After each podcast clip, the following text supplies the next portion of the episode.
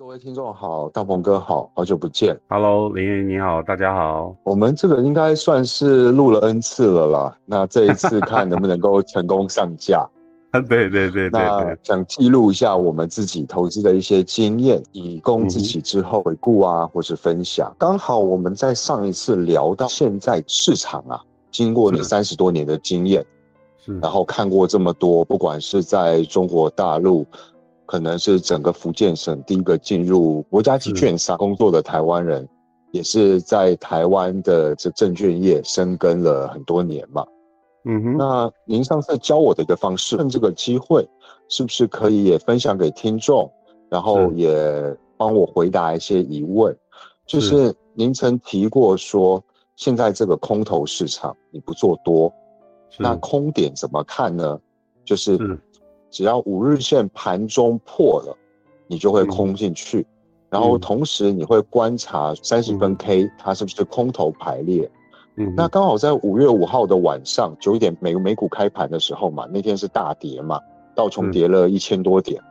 是。那在那一天的时候，我就用你的这个方法，刚好是是九点整的第一根三十分 K 是收黑 K，九点半的这一根开盘的黑 K，它盘中大概差不多九点三十五分、九点四十分左右，它就已经穿破了日线的五日线，呃五五日线了，日 K 的五日线就对杀下去了。我就在那个时候进场空，哇，真的是收获颇丰了。但是可惜的是，我我出场的点不好，我是是我可能整条鱼我我从这个进场点，我可能只吃到这鱼头跟一点点鱼身啦。那当然，我们都都想吃到鱼尾嘛，所以我想跟你请教一下，你的停利点跟停损点怎么做，在这个方式。那如果方便的话，你把这整套方式都跟大家分享一下，也希望大家能够有多一个这个方式去投资。是是是，OK。首先是这样子，就是说，呃，日线级别的，那呃五日 K 或者是十日 K，像这样子的一个呃所形成的这个整个构图哈、这个是一个很重要的，大家必须要去看哈、大家不要因为就是说，比如说，呃，我是做 day trade 的，就是所谓的当冲，或者是说，呃，我是做很短的时间数的，哦、那我就不去看那个日 K。其实日 K 是一个呃定心丸呐，应该是这样讲。我个人的经验是这样，我透过日 K 来去确定整个方向。那把这个方向的这个部分呢确定好了之后呢，呃，我就可以去做一件事情，就是说从分钟数的部分，比方说刚刚你讲，我之前有跟你提到，就是说，哎，我们可以用三十分钟来去看比较好的一个进场的一个点位或者是机会。那所以等于讲说，日线级别的一个状况，当我们趋势确定了，那我们就可以开始找进场的这个机会了。那找进场的机会，我觉得三十分钟的这个其实可以去呃关注一下。然后呃，如果你不习惯看那么长的话，其实十五分钟也是可以啦。那呃，主要去看呢，就是主要是看说它的 K 它是五分钟的 K 线，对对，五分钟的 K。那如果说去进行一个跌破的话，就是整个呃移动平均线的这个五分钟的移动平均线，如果有去进行跌破的话，那这样子的话，就是它的空呃就是空头的力量就开始展现出来了。对对对，就开始展现出来了。那展现出来了，那我觉得你就顺势去做就好了。就是它因为都已经跌破了最低要求的一个分钟数了嘛，就是五分 K 嘛，哈、五分 K 的这部分都已经跌破了，那就代表它的空头的力量其实事实上是相对来讲是比较强的。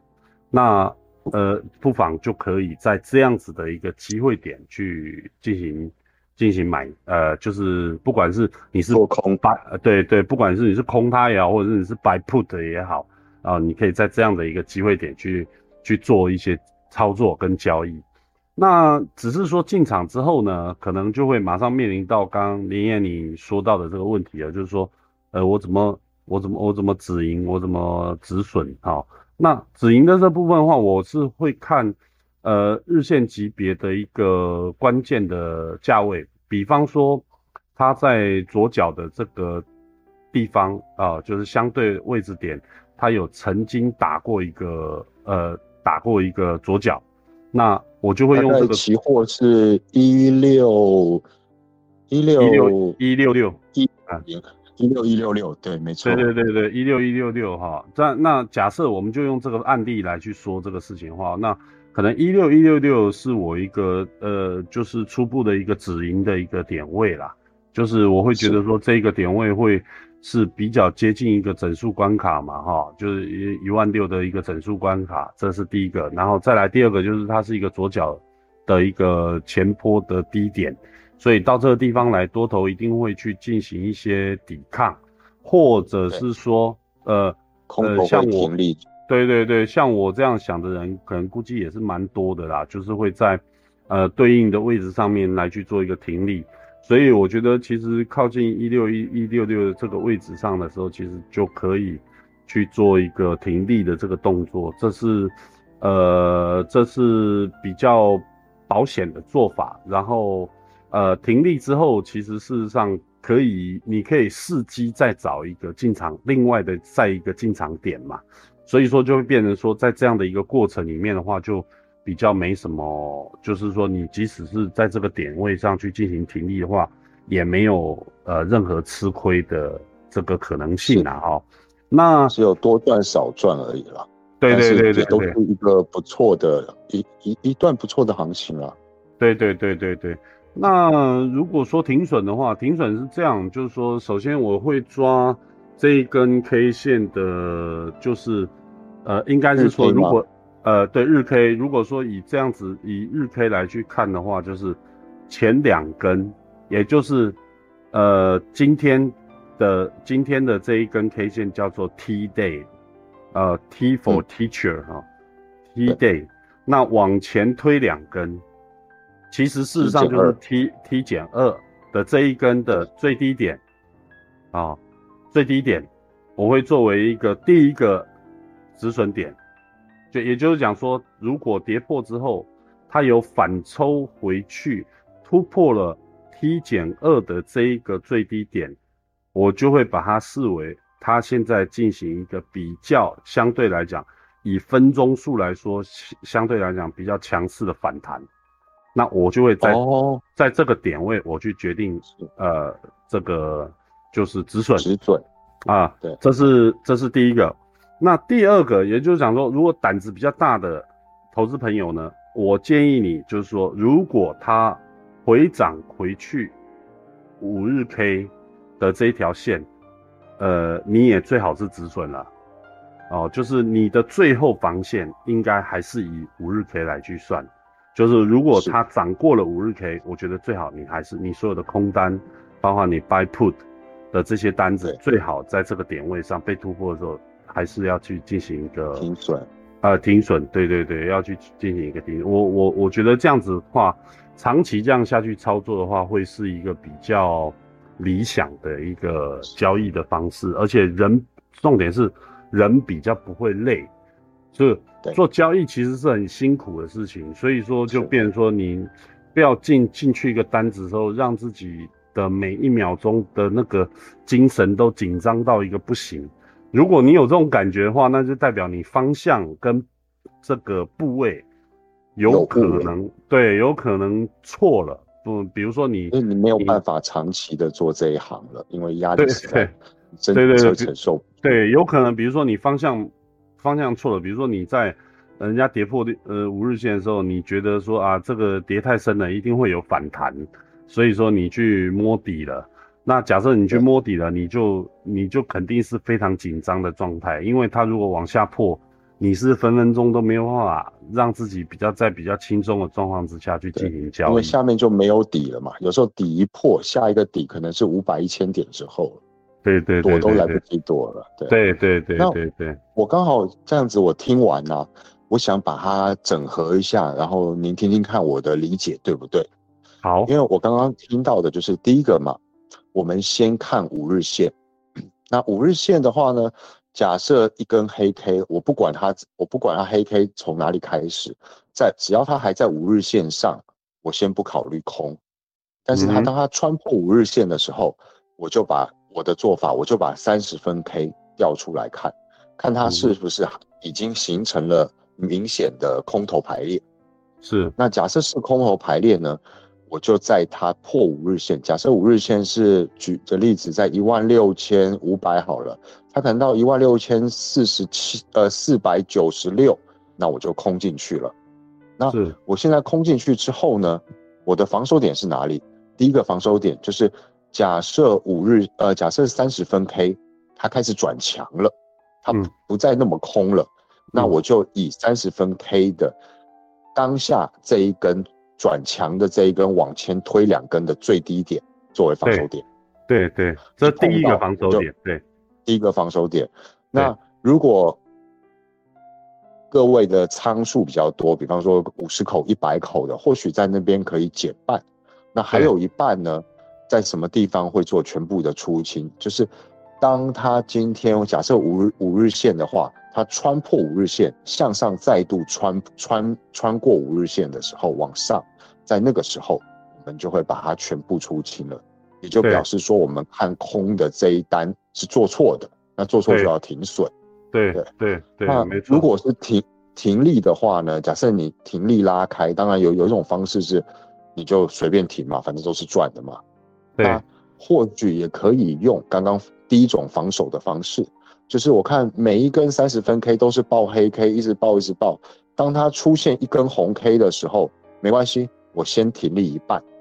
那最后另外一半的最后停利点是哪里呢？当这根红 K 碰上前一根的再前一根的最低点，那我就全部出场了。做法可能不太一样。如果说是单纯针对你刚刚讲的这个部分的内容的话，就是最后的是这一个部分哈。盈利的这个部分，对对对，盈利的部分是这样，就是说我建议你是可以再另外调整一下，就是说，首先是这样是，获利的部分哈，一定要让它奔跑，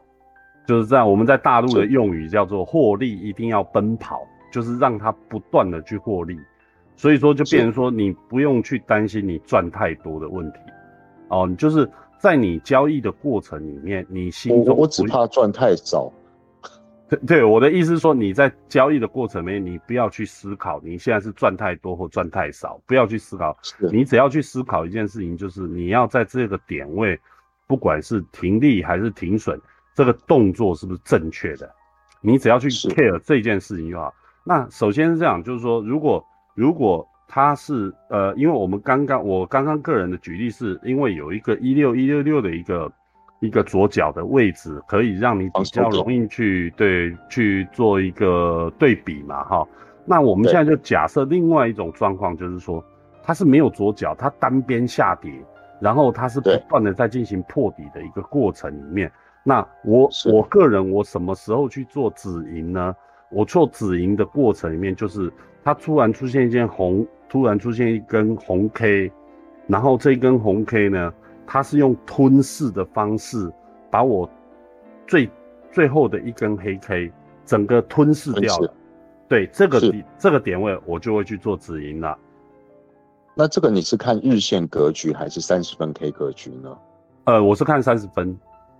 啊。？OK，但是这个方法其实事实上是通通适用的。比方说，就是呃，如果你在日线级别看到像这样子的一个状况，有可能哦，它的呃这个底部的位置。对，这底部的位置就是至少是一个初期底部的位置，有可能要开始形成了。那在这样的一个过程里面，其实你去呃抱有这个呃空单的这个呃部位的话，有可能会是一个比较嗯危险，对，maybe 是危险，或者是说你的资源可能就浪费掉，因为因为资金大家其实事实上就是只有一套嘛，那你你的这个部分，我觉得听众就可以回去看嗯。那个时候前年的三月新冠爆发的时候，台股的跌势，嗯日线日线格局，它就在底部爆了大量，然后一然后红 K 吞噬，自此嗯之后一路涨，涨到哦。一万八千六百点。对。哦哦哦，是是是，因为红 K 吞噬它是一个很好用的一个技术分析，所以我建议大家其实可以关注这一个技术分析的方法，它又特别的简单，就是说它不需要说你很拥有很高深的这个操作技巧。那上次我们聊的时候，您还有提到一个，就是说现在的这个情况看起来，虽然市场并不是氛围不是乐观的，状况也不是乐观的，但是呢，崩跌的要素还没有产生，就是所谓的黑天鹅。是。那上次你有提到一个黑天鹅，是指美金跟港币的一个汇率挂钩的一个区间的极限，也就是一美金兑换七点八五的港币嘛？对。那现在已经达到了。那假设一美金可以兑换七点八五五或七点八五一八五二的时候，那这个时候因为美国继续升息嘛？那美金的强势，这个是呃毋庸置疑的。对，那在这种假设之下，港币会发生什么事？它有没有可能会变成黑天鹅呢？对，现在主要就是像今天，因为因为大家可能不太清楚哦，外汇的这部分的话，其实呃还对大家的交易来说还是蛮重要的啦，呃还是蛮重要。像礼拜五的那一天。呃，港币它的最高点就正好是到了七点八五的这个位置，在这样子的一个状况下，其实我觉得台湾的交易者哈，就是包含不管是短线还是长线的，其实事实上应该都应该要特别关注一下整个区域内的发展了，就是等于讲说不要只关心台湾呐，因为现在目前台湾针对这一块的话，其实主要可能还是要看外界的环境。哦，外界环境，所以像你，比方说港币，如果说一到了七点八五的这一个这个点位哈，香港的这个政府它就会展开一个联系汇率的一个会议了。那因为它一直是绑定美元的吧，啊，一直是绑定美元。那如果说在这样的一个过程里面，就会变成说是它的，它对于它对于这个美元的贬值的幅度就会比较。呃，已经到了他们的一个临界水位了，等于是这个意思。因为香港政府的联系汇率的这个临界水位就是七点八五，哦，就是七点八五。那如果说香港它在呃联系联系汇率的这个会议决定呢，有任何的一个做法，不管是说它要在市场上哦买进更大量的美元，或者是说。他要放手让他去进行一个贬值，无论他做的哪一个动作，对于区域内的，就是整个亚太环境的这个货币来说，哈，其实事实上我觉得影响相对来说会是比较大的，好，会是比较大。所以，呃，当一个国家或者是一个区域型的一个货币对于美元产生了一个同方向的这个。对比之后，比方说大家会竞贬，假设是这样子的一个状况的话，那这样就会有一点，呃，这整个状况就会有一点糟糕了。讲一些比较有趣的东西好了，主要就是说那个最近不是那个巴菲特有有有